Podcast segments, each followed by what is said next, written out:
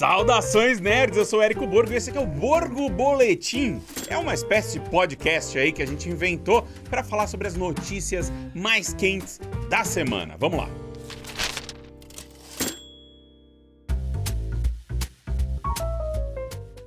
Queria agradecer a insistência de alguns de vocês que me acompanham aqui é, e me falava, Érico, vai assistir Godzilla Minus One, vai assistir Godzilla Minus One, vá, você vai adorar e tal. E que eu acabo de sair do cinema e realmente, que pedrada, que filmaço, que homenagem incrível ao Godzilla original, ali o Godzilla década de 50, aquele que veio no pós Segunda Guerra Mundial sabe? É uma homenagem ao Godzilla e é um resgate às raízes do personagem, desse universo, porque ele existe, não apenas como a criatura colossal, essa coisa que a gente vê aí, tantos filmes hollywoodianos e agora a série Monarch, e essa coisa toda meio que deturpando, sabe? Tipo, beleza, é legal ver o Godzilla gigantão ali na tela, com a grana toda que Hollywood tem. Claro que é legal, é super divertido, mas ele não tem o principal, que ele não tem essência, ele não tem o porquê de existir que esse Godzilla Minus One nos relembra. É um filme também passado na Segunda Guerra Mundial e extremamente forte nesse sentido, assim, um filme que faz ali mais um exorcismo dos sentimentos da Segunda Guerra Mundial e tal, e lembra muito né, do dos valores e da moral do povo japonês, sabe? E eles questionam muita coisa e é muito bonito, muito bonito. É bonito visualmente e é bonito, tem uma história bonita, tem uma história emocionante. Eu saí em êxtase de Godzilla Minus One. Eu estou muito, mas muito feliz. Eu acho que é um dos melhores filmes que eu vi nos últimos meses. É uma distribu distribuidora pequena, né? A, a Sato Company é uma distribuidora pequena, então eles ainda não têm aquele aquela o acesso ali, aquele volume de distribuição, até eu acho que eles estão criando o público. Por outro lado, é muito importante também a gente apoiar, a gente ir lá na Cinemark, assistir, sabe? Estar lá para que esse tipo de filme japonês ganhe espaço nas telas aqui do Brasil, porque merece, especialmente porque a Sato também vai distribuir o novo filme do estúdio Ghibli, é um menino e a garça. Então a gente tem que. Tem uns caras que eu tô agora, tô aqui, sabe, defendendo, falando eles merecem seu espaço, é o pessoal da Sato. Porque, olha, sem eles, esse Godzilla Minus One talvez nunca tivesse entrado em cartaz aqui no Brasil. Que privilégio assistir isso no cinema, viu? Privilégio. Cara, que filmão. Eu estou em êxtase.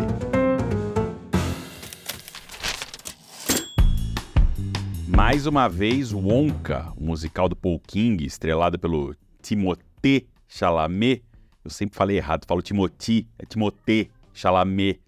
Ele ficou em primeiro nas bilheterias dos Estados Unidos. Ele fez mais 14 milhões 400 mil dólares e já está com 465 milhões mundialmente aí. Uma quantia muito expressiva para um musical que mostra aí o valor da marca né, da fantástica fábrica de chocolate e do Wonka sucesso aí da Warner. Os caras acertaram a mão com Wonka. No segundo lugar por lá tem Mergulho Noturno. Mergulho Noturno é um terror, é estrelado pelo Wyatt Russell, né, que tá aí... Wyatt Russell tá em tudo aí, porque agora ele é a cara, ele é a cara do pai dele, né, cara? Ele é a cara do pai dele. Ele tá fazendo Monarch, né, como a versão jovem do pai dele. Também tem o a Carrie Condon.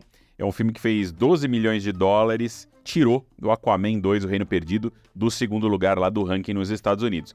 Mas Aquaman 2, O Reino Perdido não tem que lamentar aí a sua ida para o terceiro lugar. O filme fez mais 10 milhões e 600 mil lá nos Estados Unidos, mas mundialmente muita gente acreditava que ele não fosse passar de 300 milhões de dólares, mas ele passou, tá com 334 milhões, é, é o maior filme da DC aí em bastante tempo, desde Adão Negro, é o maior filme da DC, com 334 milhões. Claro que não se compara, né, o mais de bilhão que o primeiro filme fez, mas, né, nessa altura do campeonato, 334 tá bom demais, né?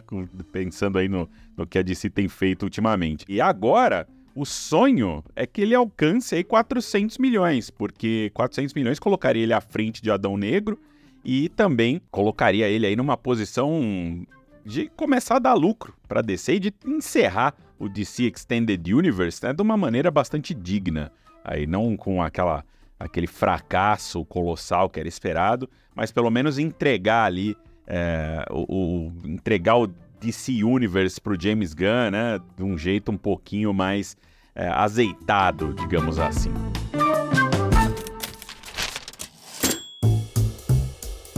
Então, eu acho que eu já posso falar de Echo. Eu não recebi absolutamente nada da Disney dizendo se eu podia, se eu não podia. Eu nem sabia que eu tinha recebido a série. Eu fui entrar na minha. Na, não sei, acho que a assessoria tá de férias, sei lá. Eu, eu entrei no, na minha conta da, de imprensa da Disney e estavam lá três episódios de Echo uns dias atrás. E eu já assisti os três primeiros. Cara, assim, puta, é bem melhor, né? Assim, não, é, não é um Loki e não é um não é um Loki de bom e também não é uma invasão secreta de ruim. Ele fica, mas também é, eu achei melhor que o Gavião Arqueiro e tal. Ele é um Marvel, sabe, tipo, na média para mais, assim, ponto para mais. Sabe, você imaginar, vamos pensar em termos de carne. Ele é ponto para mais. Tem muitas coisas que são bem legais. Essa história de, de ser mais brutal, mais violento, as porradas são boas é, logo no primeiro episódio tem participação especial, funciona, saca? Tipo, é um negócio bacana. Mas tem um negócio que a Marvel não sabe fazer é série. Os caras não sabem fazer. Tipo, o primeiro episódio termina com um diálogo, e aí eles têm que enfiar lá quase que uma, tipo uma cena pós-créditos para te manter interessado. Termina com um diálogo ruim, tá? E aí o episódio é bom, termina com um diálogo ruim, e aí eles têm que colocar uma ceninha para você falar assim: nossa, vai ter segundo episódio. Aí o segundo episódio termina com um diálogo quase com a mesma pessoa. Sabe? De mesmo diálogo, quase o mesmo diálogo. Falo assim, caralho, velho.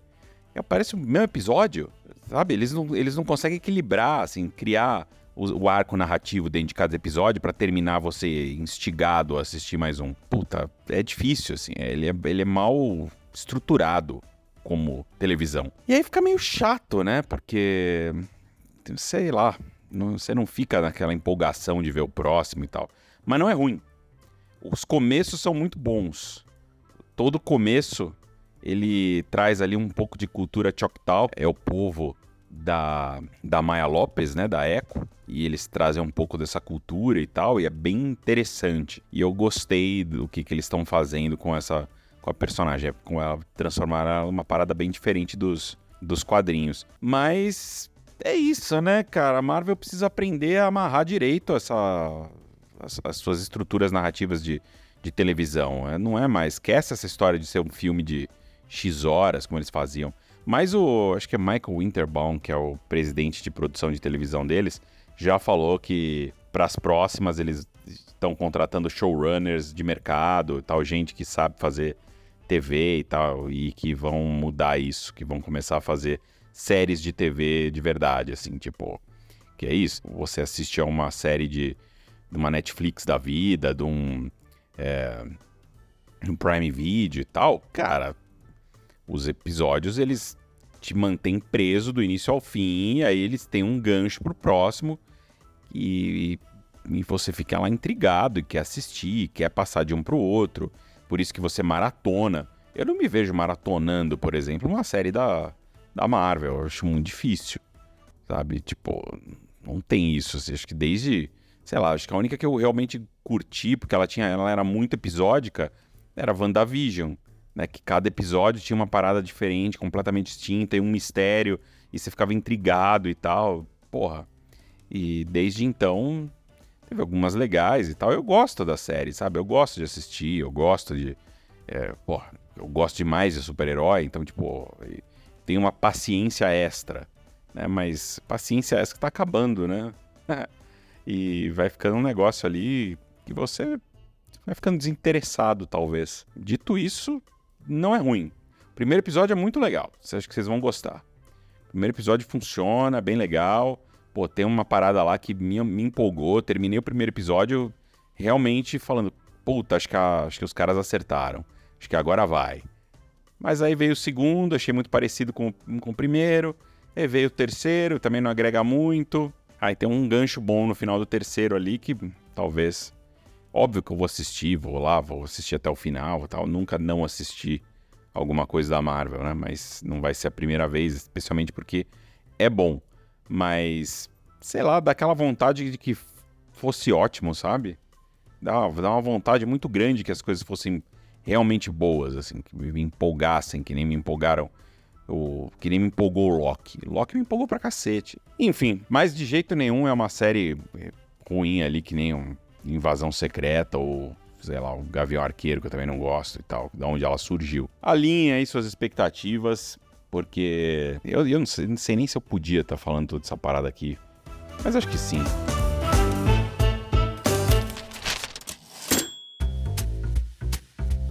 Fã de Star Wars não é um fã que está acostumado com novidades, que está acostumado ali é, a ficar discutindo o que vem a seguir, o que vem no futuro e tal, porque simplesmente a Lucasfilm tem um ritmo totalmente próprio, diferente da Marvel, diferente da DC, né, que são tem aquele ritmo de anunciar muita coisa, mudar de plano, trocar as coisas, você fica o tempo inteiro correndo ali para descobrir o que, vem a seguir e tal.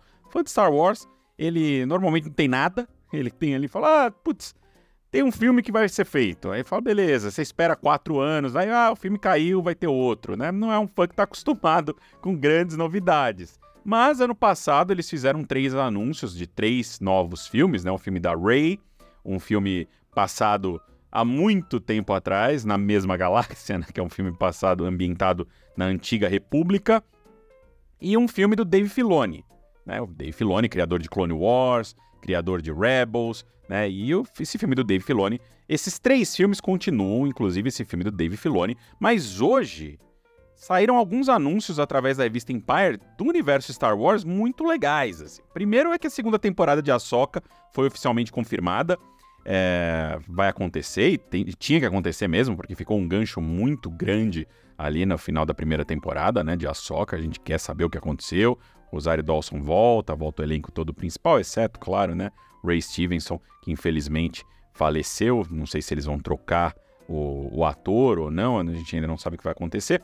Mas, é, segunda temporada de Ahsoka confirmada, Dave Filoni já está trabalhando ali no novo ano da série e dessa personagem que ele criou, que virou uma das mais queridas da, do universo Star Wars.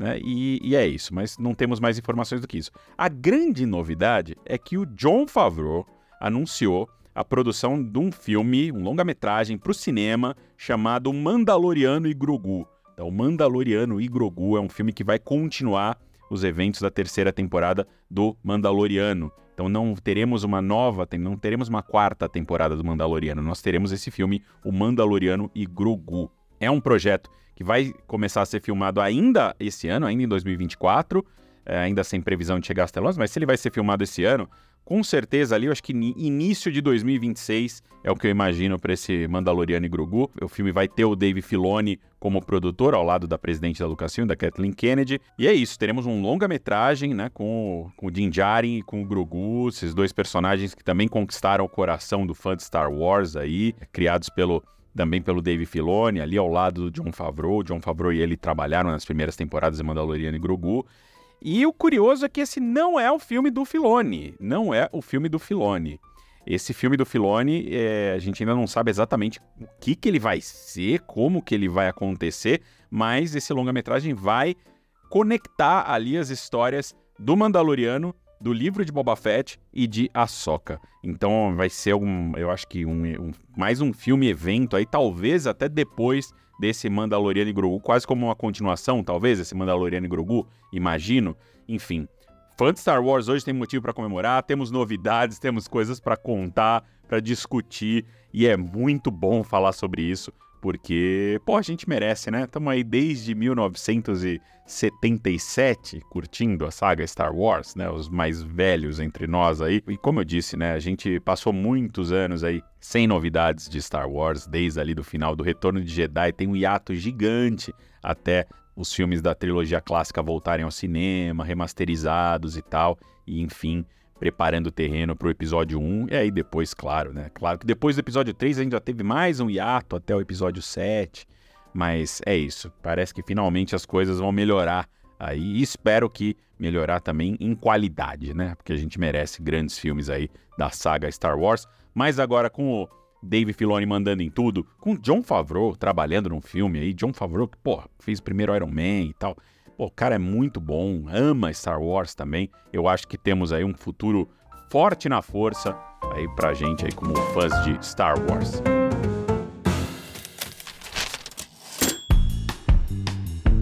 A gente tem que conversar um pouco sobre Godzilla e Kong, né, o Novo Império, que é o próximo filme aí do Monstroverso da Legendary Pictures e da Warner Bros. Bom, esse filme aí tá chegando, né? E tem aumentado a polêmica sobre a nova forma do Godzilla, né? Em especial aquela coloração cor-de-rosa do seu raio atômico, né? Eu tenho lido aí uns absurdos e tal, falando que o estúdio foi longe demais, que a Torre né, perdeu o controle sobre essa versão americana do monstro icônico japonês e tal. Mas o designer da criatura, que é o Jared Krikevski, ele confirmou numa entrevista aí nas suas redes sociais que esse visual novo do Godzilla foi totalmente aprovado pelo estúdio japonês, né, pela Toho. E, e, eu já trabalhei com licenciamento de produtos nipônicos, né? Trabalhei uns anos ali com Cavaleiros do Zodíaco e tal. E eu posso garantir para vocês, garantir que essas aprovações aí é, com os japoneses estão ali entre as mais desafiadoras de todo o mundo do licenciamento, porque eles são muito metódicos, extremamente metódicos, extremamente protetores com as suas obras. Então essa informação aí de que a Torre aprovou tudo, ela faz muito sentido para mim. Mas, uh, além disso, né, os fãs realmente conhecedores do Godzilla, galera que estuda o Godzilla e todas as suas versões ao longo das eras aí, eles estão fazendo aí listas bastante extensas de referências pré-existentes no Japão dessa coloração rosada aí, dessa nova forma do Godzilla, né? Porque o Godzilla, cada vez que ele, é, que ele se regenera, ele muda um pouco de formato, ele muda de tamanho, ele muda... Né? Ele é, é quase como se é a mesma criatura, mas ele vai se adaptando, quase como os insetos ali do Monstroverso também. Dessa vez ele vai ter um pod ali que ele, no, no, qual ele vai se, de certa maneira, não é ressuscitar, mas ele vai se reestruturar, né? E, e, tem a ver essa cor também, porque ele está dessa vez dentro ali do, do Hollow Earth, né? Da Terra Oca, e tem uma energia lá que é rosada, então ele vai sugar essa energia, ela vai fazer parte do seu corpo e tal. Mas, é, enfim, a galera tá fazendo aí uma série de. lembrando uma série de momentos nessa extensa franquia né, do Godzilla que incluem as barbatanas de cristal que ele tem agora, né, meio cristalinas, os tons mais quentes, né, que vão ali do laranja ao lilás, passando por magenta, passando por tons mais rosados. E mais do que tudo isso, mais do que é, essas referências do momento, de momentos distintos da história do Godzilla, o diretor Adam Wingard, ele explicou também que a Torre autorizou, sim, uma versão que fosse mais exagerada, mais diferentona do Godzilla para esse filme. Uma versão que levasse essas referências que a galera tá listando aí às últimas consequências, por isso desse Godzilla aí bem rosadão, forte, essa esse rajada atômica com essa coloração completamente diferente do que a gente já viu até hoje. E o Vingard disse que essa cor ela é uma referência também a um estilo retrô dos anos 80, que é uma espécie de realidade intensificada do estilo retrô dos anos 80 com cores mais saturadas, diferente ali desse dos tons um pouco mais sombrios, das paletas mais apagadas, mais realistas das versões anteriores. Eu acho que ele está abraçando ali o espetáculo e o absurdo do monstroverso com esse filme de forma que não foi feito antes e que os filmes japoneses já fizeram inúmeras vezes, né? Então ele disse o seguinte, que sempre que ele conversava com os artistas visuais do filme, o que ele dizia para eles era o seguinte, que ele queria que a paleta de cores de Godzilla e Kong o Novo Império se é, assemelhasse à experiência de caminhar por um corredor de brinquedos nos anos 80, sabe? De uma loja de brinquedos, quando você tinha ali é, coisas como Thundercats, G.I. Joe, Transformers nas prateleiras e tal, nas telas, e ele queria essa paleta dentro do filme de monstro. Então eu acho que pode ficar bem interessante, estou bem animado em ver isso. Enfim, Godzilla Kong o Novo Império também foi antecipado no mundo inteiro e ele deve chegar às salas da Cinemark no dia 28 de março agora. Eles adiaram um filme do Bong Joon-ho que eles é, iam estrear e o filme do Godzilla Kong foi antecipado em 15 dias globalmente, aí deve acontecer isso no Brasil também.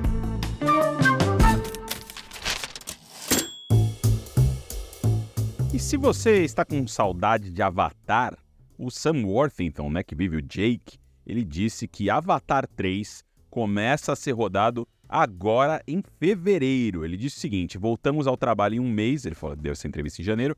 E é uma produção bem grande, é maior e mais épica do que as pessoas imaginam. Ele falou isso para a revista People. E eu fico aqui pirando muito nessa jornada de Avatar, porque um filme é, que muita gente apostava que ia fracassar, lá o original, e acabou fazendo quase 3 bilhões de dólares e depois se tornou o maior filme de todos os tempos, né? Aí o James Cameron desaparece, ressurge 13 anos depois com uma sequência que muita gente, mais uma vez, apostava que ia fracassar. Não, gente, sério, de novo. E fez mais 2 bilhões e 100 milhões de dólares tá, com essa sequência. E, ou seja, no total, esses dois filmes de Avatar sozinhos já somam mais de 5 bilhões de dólares. É muito dinheiro, gente. É mais dinheiro do que muita franquia fez aí com 10 filmes, sabe? Tem que respeitar o James Cameron e a gente aguarda ansioso por novidades de Avatar 3, que estreia, pelo menos é o que a gente aguarda, o que a Disney promete aí, mas a gente nunca sabe a real mesmo com o James Cameron, mas dessa vez acho que vai, tá? Ele estreia em dezembro de 2025.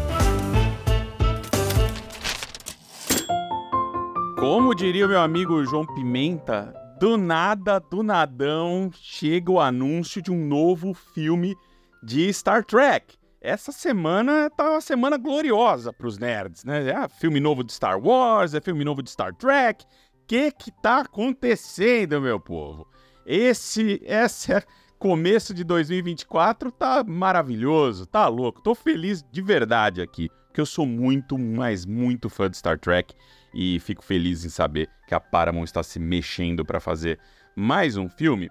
E olha só, é o Toby Haynes, é o cara que dirigiu vários episódios da série Andor, que é muito bem dirigida, vai dirigir esse novo filme que vai se passar anos antes do primeiro Star Trek do J.J. Abrams. Aliás, a Bad Robot do J.J. Abrams vai produzir esse filme, então ele vai ser um prelúdio do primeiro filme do J.J. Abrams. Então a gente não sabe ainda qual vai ser a nave, qual vai ser a tripulação, nem nada disso, mas vai se passar antes da tripulação ali do Chris Pine e a coisa toda. E por falar nessa tripulação, esse quarto filme, que vai ter a tripulação clássica ali, né?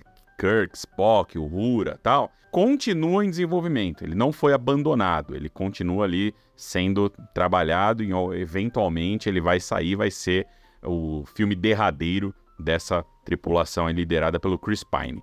Então é isso, temos dois filmes de Star Trek em produção, mas esse aí do Toby Haynes provavelmente vai acontecer primeiro. E o roteirista, o, o Seth Graham Smith, é um cara que fez aquele Abraham Lincoln Vampire Slayer, que é ruim, o filme. E ele fez. É, ele é co-roteirista do Lego Batman, que é bom, mas é filme Lego, não parece muito. Fazer muito sentido aí dentro do universo Star Trek. Mas veremos, né? Vamos ver o que, que acontece aí. Por algum motivo, ele foi contratado aí e, e o roteiro tem que ser aprovado também pelo diretor, essa coisa toda. Então vamos acreditar aí que deve ter coisa boa vindo. E, aliás, só mais uma coisinha: o Toby Haynes, ele já dirigiu uma coisa parecida com Star Trek. Ele fez aquele episódio de Black Mirror, que o USS Callister, que é uma homenagem à série clássica né, de Star Trek e tal. Então, de certa maneira, ele já tem ali uma experiência com isso, que é um, episódio que muita gente gosta aí. Eu, particularmente, não gosto, mas não é por causa da direção, é por causa do, é, do roteiro, enfim. Mas muita gente quer ver, gostaria de ver isso como uma série e tal. Eu fiquei muito feliz, fiquei feliz de verdade. Quanto mais Star Trek, melhor. Amo as séries novas. Strange New Worlds, maravilhoso. Discovery, logo logo volta, maravilhosa também. E é isso, tô felizão e que semana, hein? Que semana boa, que semana legal para o nerd. Esse foi o Borgo Boletim. Deixe seus comentários aí nas redes sociais da Rúrio da Cinemark Brasil, dizendo se você gostou ou não desse formato. Enfim, eu sou Érico Borgo e até a próxima. Valeu!